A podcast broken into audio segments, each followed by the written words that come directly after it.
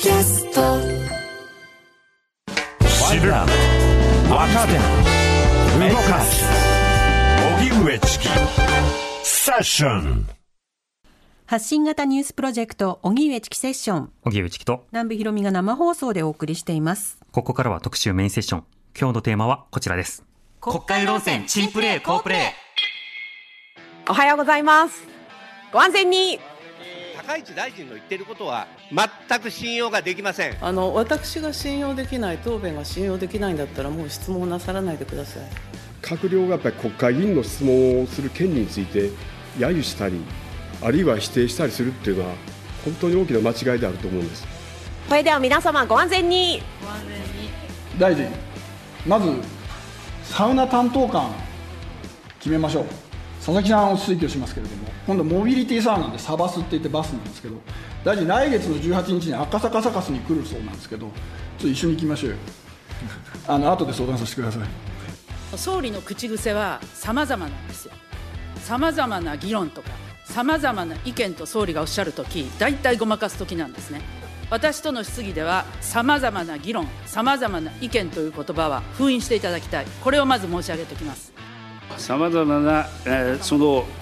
失礼、さまざまと言って言っちゃいけなかったです、ごめんなさい、はいはい、はい、はい、あのー、外交は所管外でございます、所管外でございます、所管外でございます、所管外でございます。私はあの河野大臣のツイッターブロックされておりまして。所管外でございます。老築化の状況に合わせた適切なメンテナンスが必要不可欠です。老築化する道路インフラのメンテナンスに対する一方構造物の老築化に伴い老築化は永遠に続くものです。あ老朽化。ごめんなさい。老朽化に対するメンテナンスは老築化に対するメンテナンスは永久に続きますし更新事業にも終わりはありません。それでは皆様ご安全に。ご安全に。あの恥ずかしながらえー、羽鳥アナウンサーの大ファンでございますので朝8時から8時5分までの間は羽鳥さんの顔を一目見て出かけるぐらいでございます。おそらく多くの国民は何言ってるんだろうっていうふうに感じているのかなっていうふうに思います。番組恒例企画国会論戦珍プレー好プレー通常国会編。これはあの200回以上ある日本の国会の音声をまとめたものではなく今国会の音声だけでさまざまなやり取りがあるんだということを、はい、これでもかとお知らせしていくという番組です、はい、えー、ニュースコーナーでは国会のやり取りたっぷり紹介してますが通常国会150日間でわたって開かれたので時間の関係上流せないものあるいはあこんなことあったんだと振り返らなくてはいけないものなど、いろいろ聞いていきたいと思います、はい、今回は今日と明日の2日間にわたって紹介していきたいと思いますでは本日のゲストをご紹介します。スタジオにお越しいただきました。この企画ではもうおなじみです。東京都立大学教授で憲法学者の木村壮太さんです。はい、明けましておめでとうございます。遅い。よろしくお願いします。はい。それぐらい。そうですね。今年初めての出演ということで明けましてなんですけど。確かに。この前ですね、神保さんが年末に出た時の出演料が私の口座に振り込まれてたみたいで。あ、そうなんですか。間違って紐付けされてませんかね？紐付けもしされていたとするならば、ちょっと大臣をね、やめたいと思いますけれどもね。そのさっき確認したら担当者が1日500人分出演者の紐付けをやってるそうなんですけれども、チキちゃんはこの前それも可能だと言ってましたけど本当ですか、えー、検討に値するかとは思いますが所管外です。いや可能って言ってましたけど不可能の言い間違いではないんですか？言い間違いかもしれませんがちょっと記憶が曖昧で。ということでよろしくお願いいたします。よろしくお願いいたします。はい。今日もご安全に行きたいなと思います、はいはい、さて今国会いろんな論点がありましたが音声とともに早速振り返っていきましょうでは、今国会実は選択的夫婦別姓についてもいろんなやり取りがあったんですね。今国会ではあまり立法の議論はされませんでしたが、質疑聞いていきたいと思います。はい、立憲民主党吉田晴美議員と小倉正信男女共同参画大臣、そして斉藤健法務大臣とのやり取りです。異次元のという対策に関して、大きなあその異次元に当たることがあります。それは選択的夫婦別姓、えー、この実現ではないかと私は感じます。え、違いますか？あ、今、自民党の方から、えーっていう声が上がりましたけど、反対なんですね。自民党は反対だということが今、あの、この議場の中からも出てきましたけれども。え、ではですね、あの、これだけ、先ほどもちょっと自民党さんの方から、あの、わーっと、あの、反対っていう感じの意見が来たんですけど、これだけ、えー、議連もあり、えー、議論も進んで、えー、法制審の中でもそういう答弁があり、改正案まで出て27年を経ているのになぜ進まないのか、考えてみました。えー、皆様の手元資料5ページ目をご覧ください。えー、これの世界平和連合項目、ジェンダーフリーが春動、専業主婦狩り、夫婦別姓、過剰性教育、家族崩壊策を持ち込む、次です、えー、家族崩壊策持ち込む、また、伝統的家族間の破壊を助長する、小倉担当大臣、この選択的夫婦別姓を導入すると、家族は崩壊するとお考えですか？国務大臣、小倉正信君。まあ、あの人それぞれいろんな考え方あると思いますけれども、あの一般的にそういうことはないというふうに思います。ありがとうございます。今、崩壊することはないという言葉を聞いて、えー、ほっといたしました。でもですね、それを信じている、またそういう思想が政治の中に入り込んできている、まさに旧統一教会の思想と一緒のところがあるわけです。で、えー、どうしても選択的夫婦別姓だめだという方の中には、戸籍がね、あの戸籍法が維持できないんだというようなことをおっしゃる方もいます。えー、斉藤法務大臣、これ、通告しています。えー、戸籍法上、何か問題がございますか、戸籍にそれぞれ別のお名前での記載も、あるいは同じお名前での記載でも、こういったことできますよね。法務大臣、斉藤健君。あの戸籍はですね、日本国民の親族的身分関係を登録、交渉する唯一の公募であり、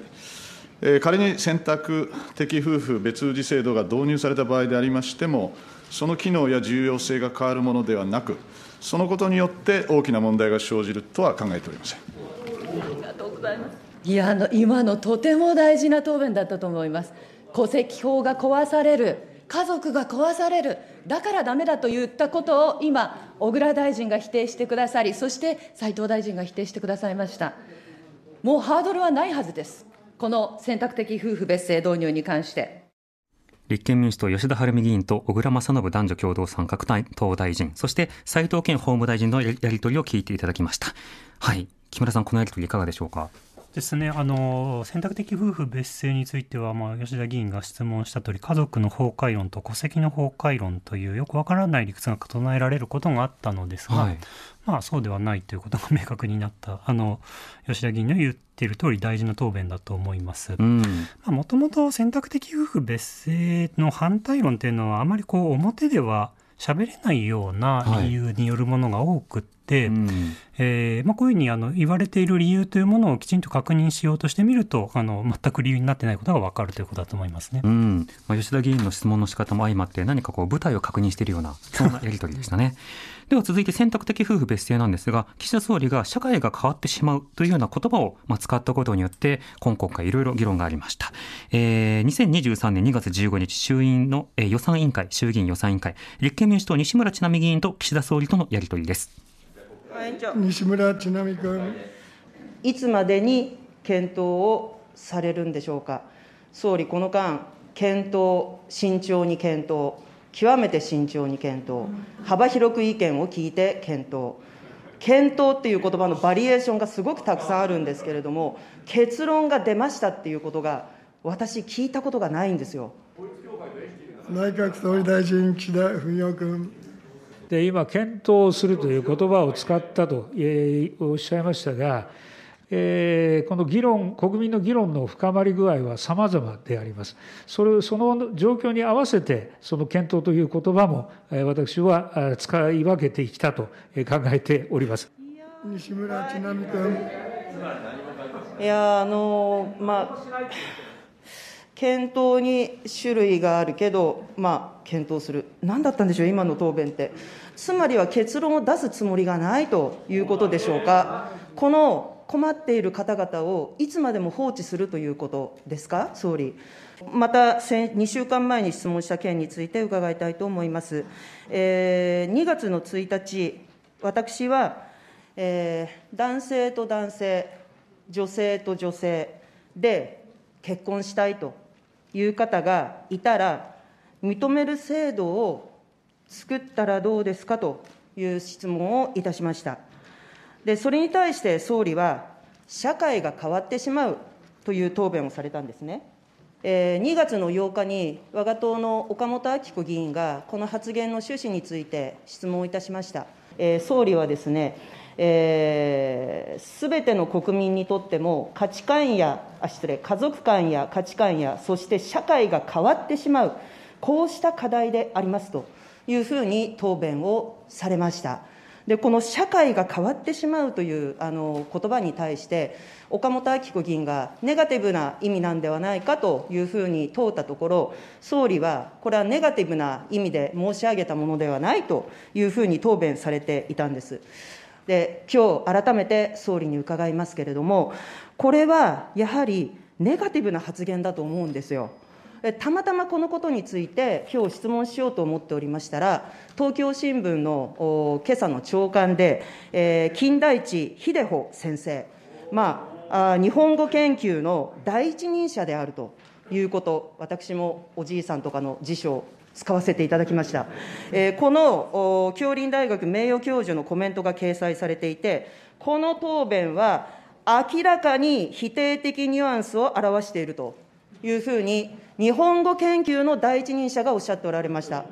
総理、この発言、答弁、撤回すべきだと思うんですけど、いかがですか？内閣総理大臣、岸田文雄君。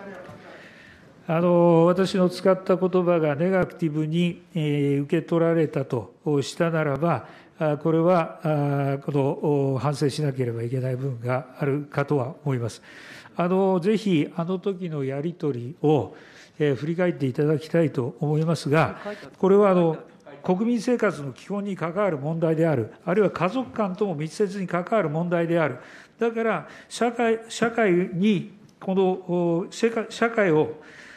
社会社会に関わる問題であるから、議論が大事だと、社会が変わってしまうから、議論は大事だということを申し上げたわけです。議論をですね、否定する意図は全くありませんし、ぜひ議論を行った上で、この問題についても国民と共に考えていこうということを申し上げたわけであります。はい。えー、ということで、同性婚で社会が変わってしまうというような趣旨の発言をした岸田総理の答弁について追及する立憲民主党西村智奈美議員という場面でした。木村さんいかがでしょうか？はい、あの岸田総理の弁明を明らかに あの使った言葉はあの、はい、ネガティブな意味で使ったのにそれをごまかそうとしている感じがしましたね。そうですね。えー、っとただあのもう一つこの同性婚については野党の側についても一言言いたいことがありますが、うん、えー、とこれあの家族間とかですね、はい、あのそういう精神論的な問題を議論することがこの問題多いんですけれども、はいはいあの実はあの法的効果がなくてすごく困っているんですね、当事者の方は。まあ、つまりその感覚的に困っているとかですね、家族間を変えたいとかそういう話をしているのではなくて、はい、そもそも相続の場面できちんとした相続のシステムを使えないから財産の継承がとても困るとかですね、うん、えー、そうそれからその相続税の時にとても高いお金にあの夫婦であれば普通の夫婦であればかからないはずのお金かかってしまうとか病院で、はい、えー、配偶者として扱われなくて、えー、非常にその、まあ、寂しい思いをするとかですね、あの本当に法的効果がなくて、あるいは婚姻という名称で交渉されなくて困っていることがたくさんあるんですね。で、これがあ同性カップルにもなくていいのか、この効果はなくていいんですか、こういうふうに質問をどんどんしていってほしいわけなんですけれども、このようなあの家族間がどうこうという抽象的な精神論ばっかり話していると、同性カップルの方が本当に何に困っているのかというのが政府にも伝わっていかないと思います。まあ、ですのであのこうした個別の効果何の効果がなくて困っているのかという議論を深めていってほしいという面はあの指摘したいと思います。うん。では続いては今国会前半戦で非常に注目されたやり取りです、え放送法の政治的公平に関する総務省の行政文書が出てきたよということで2023年3月3日参院参議院の予算委員会、え立憲民主党小西博之議員と高市早苗経済安全保障担当大臣とのやり取りです実際に問題意識を持っている番組を複数例示、かっこサンデーモーニングほか、高市大臣、当時大臣は安倍総理と3月の9日に電話をされているおりますけれども、こうした会話、サンデーモーニングという言葉が、えー、安倍総理の口から発言があったんでしょうか？の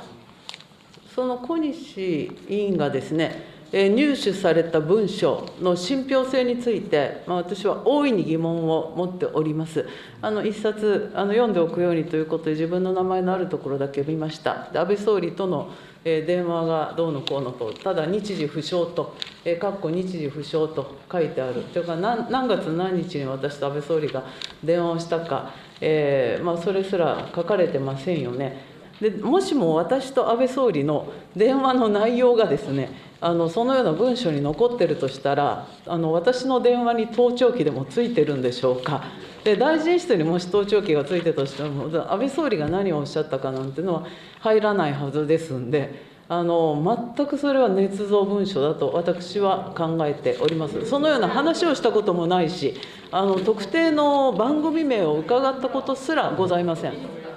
仮にこれが捏造の文書でなければ大臣そして議員を辞職するということでよろしいですねあの結構ですよ。あのじゃあ私もですね、あの小西委員からいただいた資料を見ましたけれども、まあ、ご指摘の文書、あの私の名前出てくるの4枚だったと思うんですが、あの私があの行ったとされる発言について、まあ、私はこのようなことを言ってませんし、まあ、当時の秘書官もあの同席してましたので確認しましたが言ってません。言うはずのないことがたくさん書かれております、非常に悪意を持ってあの、まあ、私を辞めさせようとしたのかどうか分かりませんが、これは作られた文書だと思います。私の尊敬するあの元上司たちなんですが、なぜ総務省の幹部の皆さんが悪意を持って、こうしたあの行政記録を作ると考えになりますか、それを説明してください。それでは、じゃあ、高市国務大臣。まあ、私の勝手な推測かもしれませんが、平成26年の9月に総務大臣に就任をいたしまして、まあ、以来ですね、まあ、特に、私は NHK 改革、まあ、とにかく受信料引き下げ、え、などに関してですね、まあ、非常に NHK に対して厳しい姿勢を取っておりました。まあ、それに対して、あの、省内で大変な反発が私に対してあったことは承知をしております。まあ、例えば NHK の理事が、あの大臣室にお菓子を買って持ってくるなんてことを私は突き返しました。あの返しに行かせました。でもこんなことが私たちの受信料で常時行われているようじゃだめだと、まあ、いうこと、まあ、そういった私の態度が気に食わなかったんだろうと思います。まあ、その頃からあの一部のあの放送関係の幹部と、まあ、私の関係が良くなかったのは確かでございます。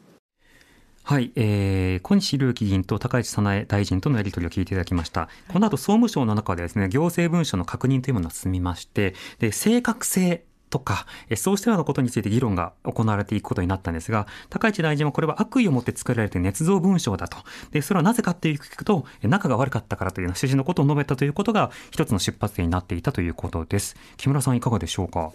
はい。この文章はですね、あの、高市さんの名前が出てくる箇所がいくつかあるわけですけれども、うん、その、高市さんが、そこに示された高市発言が、はい、あの、おかしいもの、あるいはやってはいけない不当なものというふうに考えていたのかどうかがまず大事だと思うんですね。うん、であの言ってはいけない発言を捏造されたんならまあそれは起こるのは分かりますけれども別に言ったって問題ない発言を捏造されたらそれは起こらないわけですよね。あのまあ、ちょっと不正確ですね。って話で済むわけです。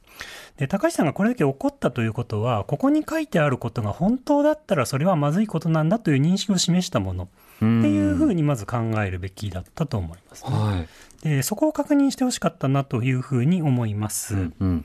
であのここからですね捏造かどうかというところに話があの深まっていってしまうわけですけれども、はい、えー、まあ、やはりその要するに大臣がですねあのこの放送法の解釈という非繊細な問題にえ政治的にあの関与していったということであれば問題だったはずだというのが本筋だったはずなので、そこをあの、まあ、もう一回本筋に話して考えていってほしかったというふうに思います。そうですね、そしてこの文章には、そもそもあのむしろあの当時あの、内閣の一員だったあの自民党の磯崎氏がですね、はい、むしろその首が飛ぶぞとか、割と強要的なことを言っていた、それによって放送法がどんどんどんどんこう、拡大解釈されていったんじゃないかっていうことが、本筋だったのが、ちょっとこうずれていきましたよね。うんまあ、どっちかというと、あの少なくともこの問題の悪役は磯崎さんだったはずで、あえて高市さんはどちらかというと、はい、脇役だったんですけども、これが主役になってしまった感じがありますね。はいはい、そうですね、うん、ここでその放送法がそもそも、え放送の、え国家権力からの、え自由、自立というものを謳っているものだということも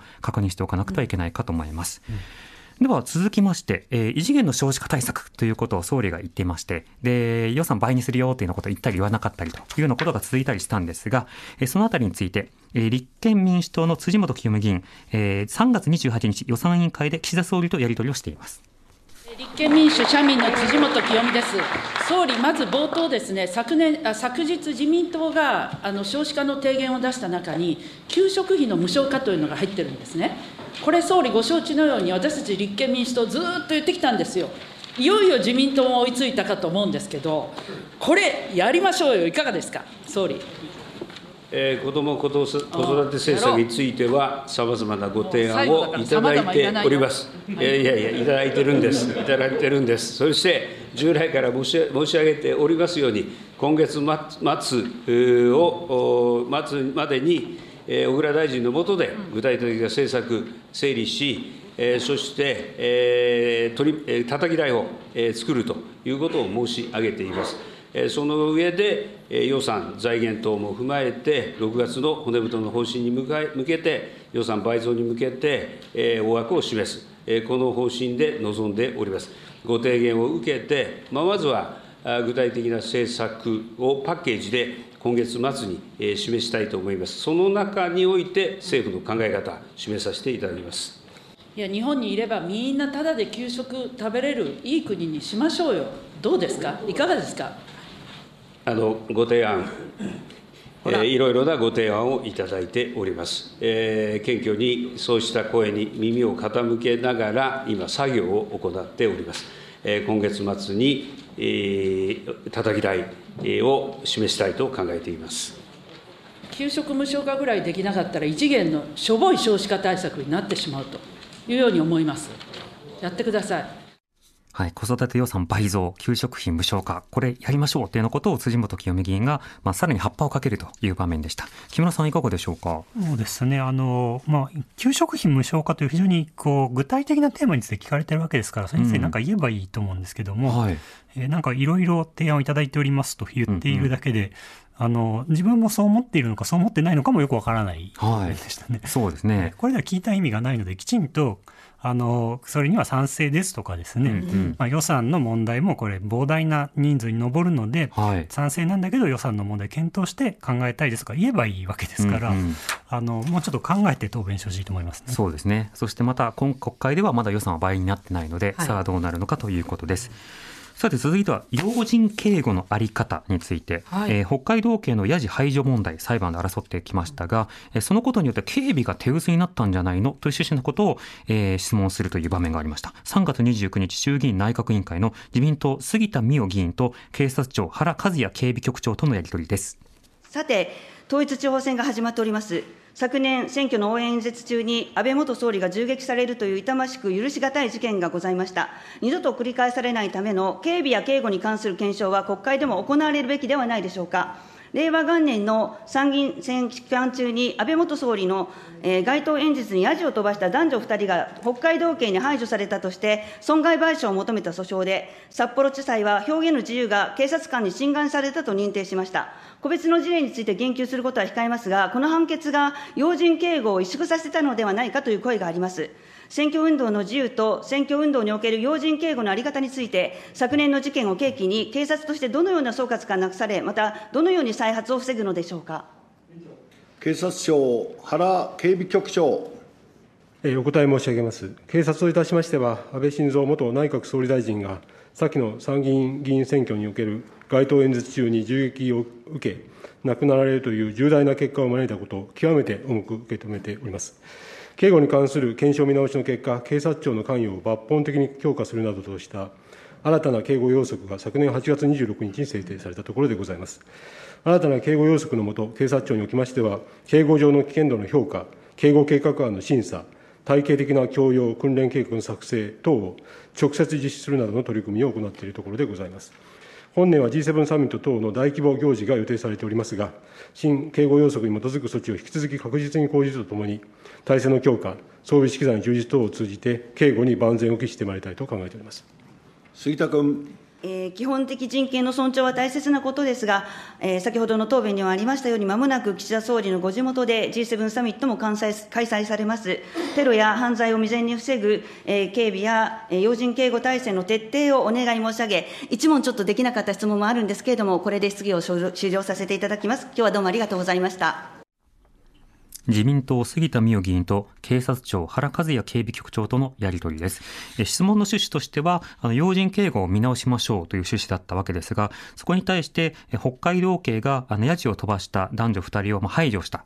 それに対する裁判が争われているが、こうした裁判があることが要人警護を萎縮させたのではないか。こうした判決が出たこと、不当な排除だったと判決が出ると萎縮するのではないかと質問したところ、あの原警備局長は、その部分はま完全に無視した上で、一般的に警備を強化していきますというふうに答えるという場面でした。木村さんいかがでしょうか？はい、まあ、杉田議員が自分で個別の事例について言及することは控えますって言っておきながら、個別の事例についてあの論評してますので、はい、えー、まあ、あの非常にえー、それ判決の名前を挙げる必要はないわけですから、うん、あの参考人のお答えはあのきちんとした答弁だったなと思います、うん、こうしたそのヤジによる排除、まあ、裁判にまで行きましたしそれについていやいや警備がとかあの行き過ぎた人権だというような論評も繰り返されたりしてきました。この点も木村さんいかがでしょうか、はい、あの判決で問題があると指摘されたらそれ改めるのは当たり前ですし、はい、判決はまだ確定までいってないわけですから、うん、あのきちんと最後まで確定してから議論すべきだと思います。なるほどまた今回、さまざまなその、え、警備というものが G7 の中でも、まあ、協議をされ、議論をされ、そして強化をされていくということがありました。で岸田総理が、ね、襲われるという案件もあったりしましたが、こうしたのその状況の中での議論のあり方について、木村さん、どこに注目しましたか？そうですねあの、やはり警備は重要なのは確かなんですけれども、あのえーと、警備だけを優先すると結局何もできなくなってしまうわけですから、はい、どこでバランスを取るのかというところが注目をしているところです。うん。ただまあやはりなかなかその限界はいろいろあるわけですから、えー、えー、まあ、聴衆の方もですね何かあった時には、えーと、どうすれば身を守れるのかということはあの考えなくてはいけないのかなと思いますね。うん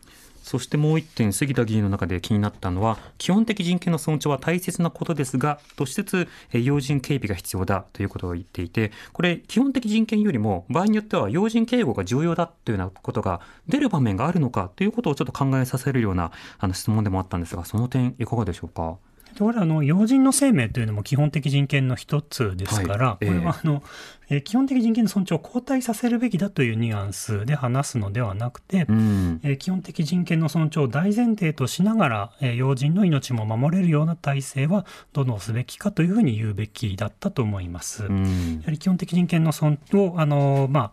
もしかしたらあの軽視しかしているような態度がここで言葉として出てしまったかもしれませんね。うんまあ、そうしたことがなきよう基本的人権を守るためにこそ、まあ、人々のための政治というのはどうあるべきなのかその予算や具体的な選挙の在り方はどうなのか。あの本当にいろんな事件が続いたりしましたがその選挙の自由というものを後退させることなくしっかりと共有していくということが必要なのかなと思います。さてこの後はですね木村さんに国会音声をいくつか選んでいただきましたので、はい、その理由と音声を聞いていきたいと思います。まもなく5時になります。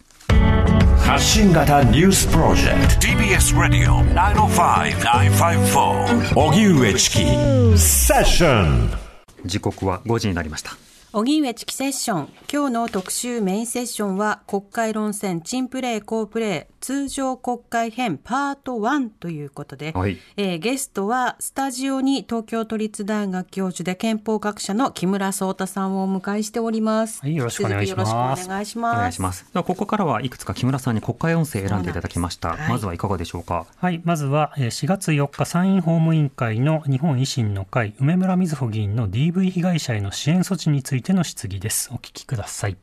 上村瑞穂君。はい、ありがとうございます。加害者から意見を聞かなくても良いということなんですね。これによって何が起こっているかというと、加害者が違う、私は DV はやっていませんと反論する場がないということなんです。それによって、住民基本台帳の閲覧の制限のみならずですね、学校に子どもに会いに行っても会わせてもらえず、実はその会社の方にもそれが知れ渡ってしまって、あの何々さんは DV の加害者らしいよっていうようなあのことも広まってしまってって、まあ、二次的なあの影響がいろいろと出てきているんですね。そうしてあの社会的にはこの総務省の支援措置によって DV 加害者という、まあ、いわゆるレッテルのようなものを貼られるという現状があるということで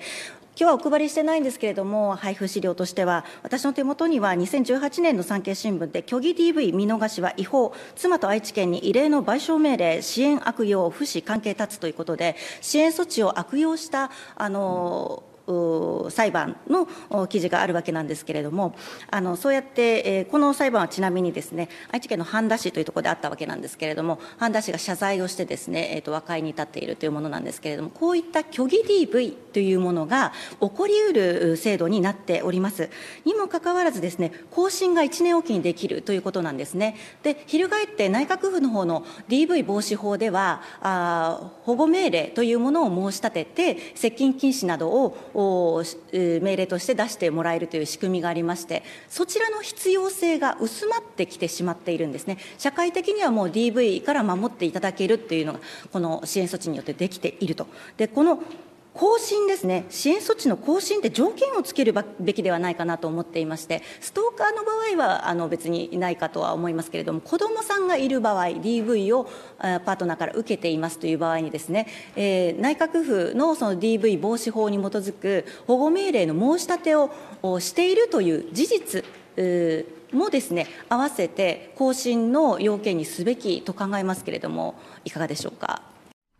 はい、虚偽 DV について何度か言葉が出てきましたね。梅村瑞穂議員の質問でした。はい、さんいかがでしょうか？まずここで紹介された DV 支援措置というのは、うん、まああの加害者とされる方が被害者の方の住民票を見れないようにすることによって逃げやすくするという措置で、はい、まあ DV 保護の現場ではとても重要なあの仕組みになっています。うんうん、でこれに疑わしい点があるということを梅村氏は言っていたわけですけれども、はい、ここで紹介された新聞記事虚偽 DV 見逃し違法という記事が紹介されてたんですが、うんうん、実はあのこの記事の事件は第一審で見逃し、あのえっと、この DV 支援措置が違法だとされたのが、はい、えー、これあの高等裁判所では適法だったというふうにまあひっくり返っているんですね。あの被害者が、まあ、あの蹴られたりとか銀行の駐車場で金銭を引き出すよう怒鳴り散らされた無理やり開けたドアに腕を挟まれて怪我をしたっていうようなことが認定されていますし、それからお二人の間にお子さんがいたんですけどもお子さんの授業参観にその、まあ、支援措置をされた側が、えー、行って、お子さんが学校に来ることに不安になって、授業参観に参加した後、錯乱状態になったと。でも本当にこれはもう心身、あの、保護している側も、えー、保護者の側もとても、あの、まあ、被害、あの、支援措置を申し立てた側もとても不安になっていると。いうことが認定されていて適法ですっていうようなことが、ええ、まあ、認定された事案なんですが、その後ちゃんと追ってなくって、はいあの支援措置があの違法とされたケースがあるみたいな形で引用していて、まあ、非常にその調査も甘いですし、はい、このような DV 支援措置と非常に重要な制度について、えー、まあこの2審でひっくり返った記事をもとに攻撃をしてしまう。うんうん、でこれはですねやはりその被害者と称して嘘をつく人がいるんだ。という、はい、こウィシュマさんを攻撃した時と同じ構造でものを喋っていると、うん、作病だと言ってましたよね。そうなんです。えー、作病の可能性が否定できないと。はい、まあ、ですので、この梅村先生、梅村議員のこの喋り方というのは、あの、問題提起の仕方というのは、まあ、実はウィシュマさんだけじゃなくて DV の問題でも同じようなことをやっていて、何がこういうふうになってしまうの、してしまう原因なのか、ぜひ、あの、ちょっとこれはあの、議員の本人もですね、あるいは議員の周りのあの皆さんもも維新の会の皆さんも考えてほしいと思ってて紹介しました。うん。当然ながらそうした疑いの目でさまざまなあの問題提起というものを見るということに加えて、まあ、この間は日本維新の会からは、まあ、支援団体さまざまな支援団体をあの非難するあるいはそうしたものの点検とか精査が必要だというようなことも出てきた。そうしたことが何をもたらすのかについても考えが必要かと思います。さてもう一つ選んでいただきました。はい。今度はですね5月19日、えー、文科委員会であの自民党の勝目康議員と、えー、長岡文科大臣のやり取りです。え、党といたしましては、今週の火曜日、え、令和の教育人材確保実現プランという政府に対する提言を取りまとめたところであります。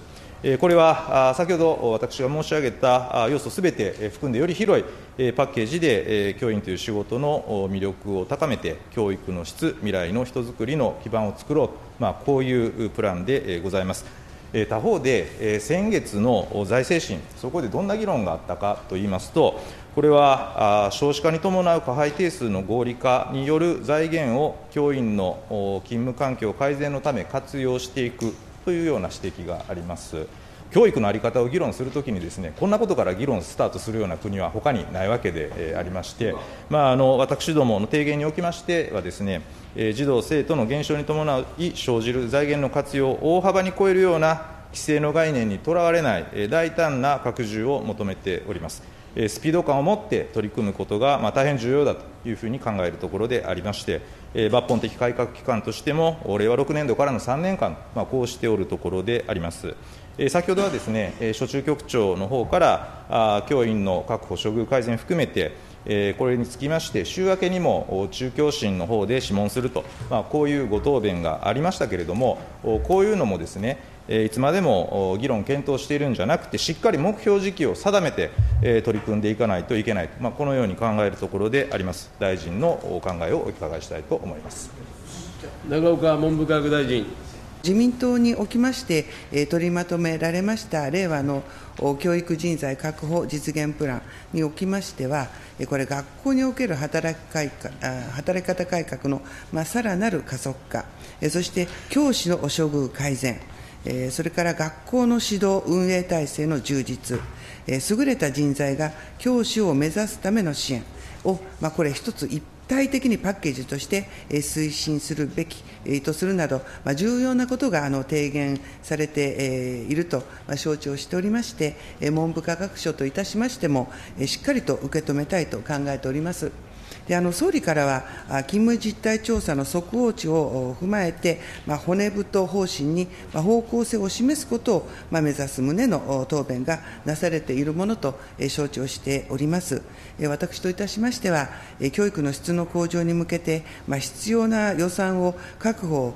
しつつですね、働き方改革、処遇の改善、そして学校の指導運営体制の充実というものを、まあ、一体的に進めていきたい、まあ、そう考えております。で、またこれらが実現できますように、まあ、しっかりと努力をしてまいります。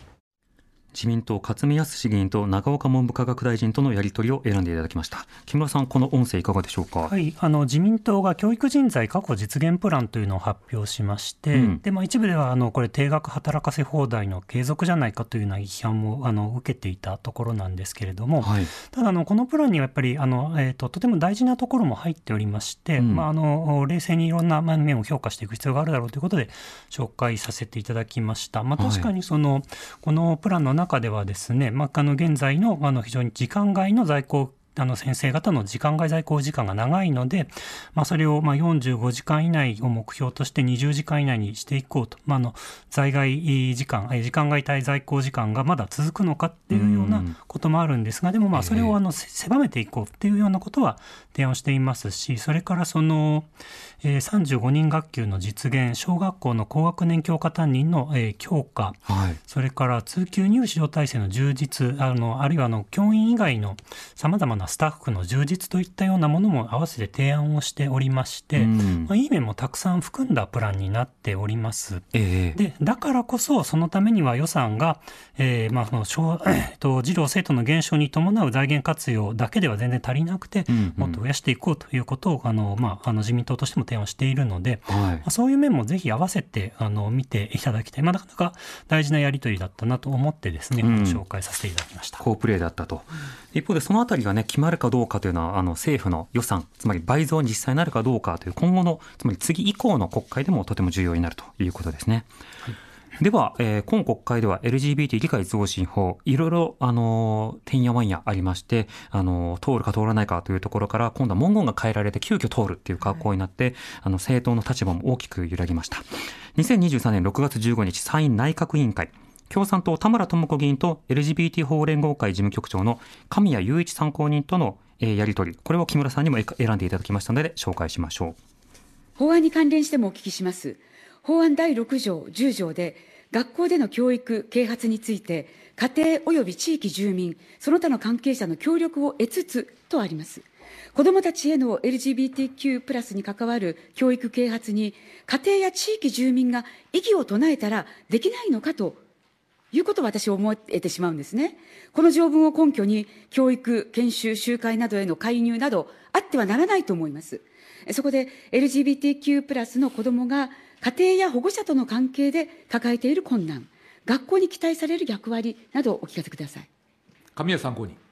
お答え申し上げます。えー、資料7ページ、科学研究費グループの調査では、近所や同僚に当事者がいる場合嫌だと回答した人は3割を切っていますが、自分の兄弟だと5割、子供だと6割との結果が出ています。当事者にとって親の性的マイノリティへの差別や偏見こそが、まあ、一番の悩みであるということは表されているのではないかと思います。こうした状況から困難の事例としては、例えば親にカミングアウトしたところ、ゲイの息子なんていらない、お前なんか死んだ方がましだ、いやらしい、気持ち悪いと言われた。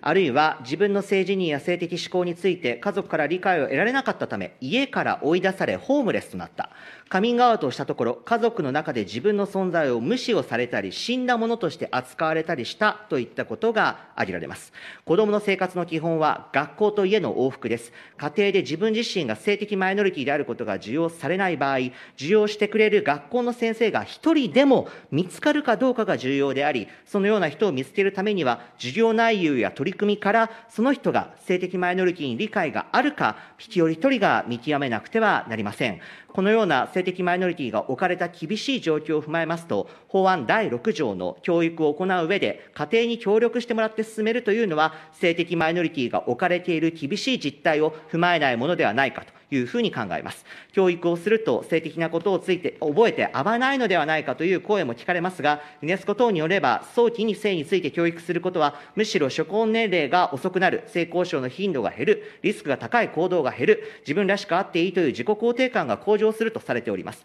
他の問題と異なり、親に倒れれず、親こそが最も理解を得るのが難しいというのが、統計的にも特徴として現れているにもかかわらず、家庭に協力してもらって教育を進めるというのは、は大変ナンセンスな発想ではないかというふうに考えるところであります。はい。この音声、木村さんいかがでしょうか？はい。差別禁止法が求められるのはなぜなのか、具体的に考えてほしくて、この紹介のやり取りを紹介しました。ぜひトイレの話だけではなく、うん、困難を感じる当事者の声を聞いてほしいと思います。うん。今回の改正とされたいくつかの論点がどういった問題が含むものだったのかということも、ぜひ考えてほしいなと思います。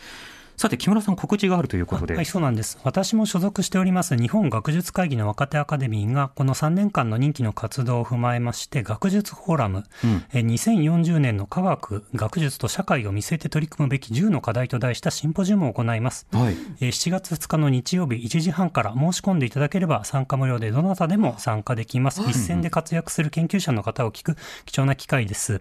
えオンライン配信もありますので興味を持ってくださる方は学術会議若手アカデミーで検索して若手アカデミーのホームページにアクセスしてみてください。ネットでも参加できる無料。はい、ググってください。はい、ツイッターでも告知いただけます。すね、はい、えー、今日は東京都立大学教授で憲法学者の木村壮太さんとお送りしました。ありがとうございました。またよろしくお願いします。お願いします。荻上チキ。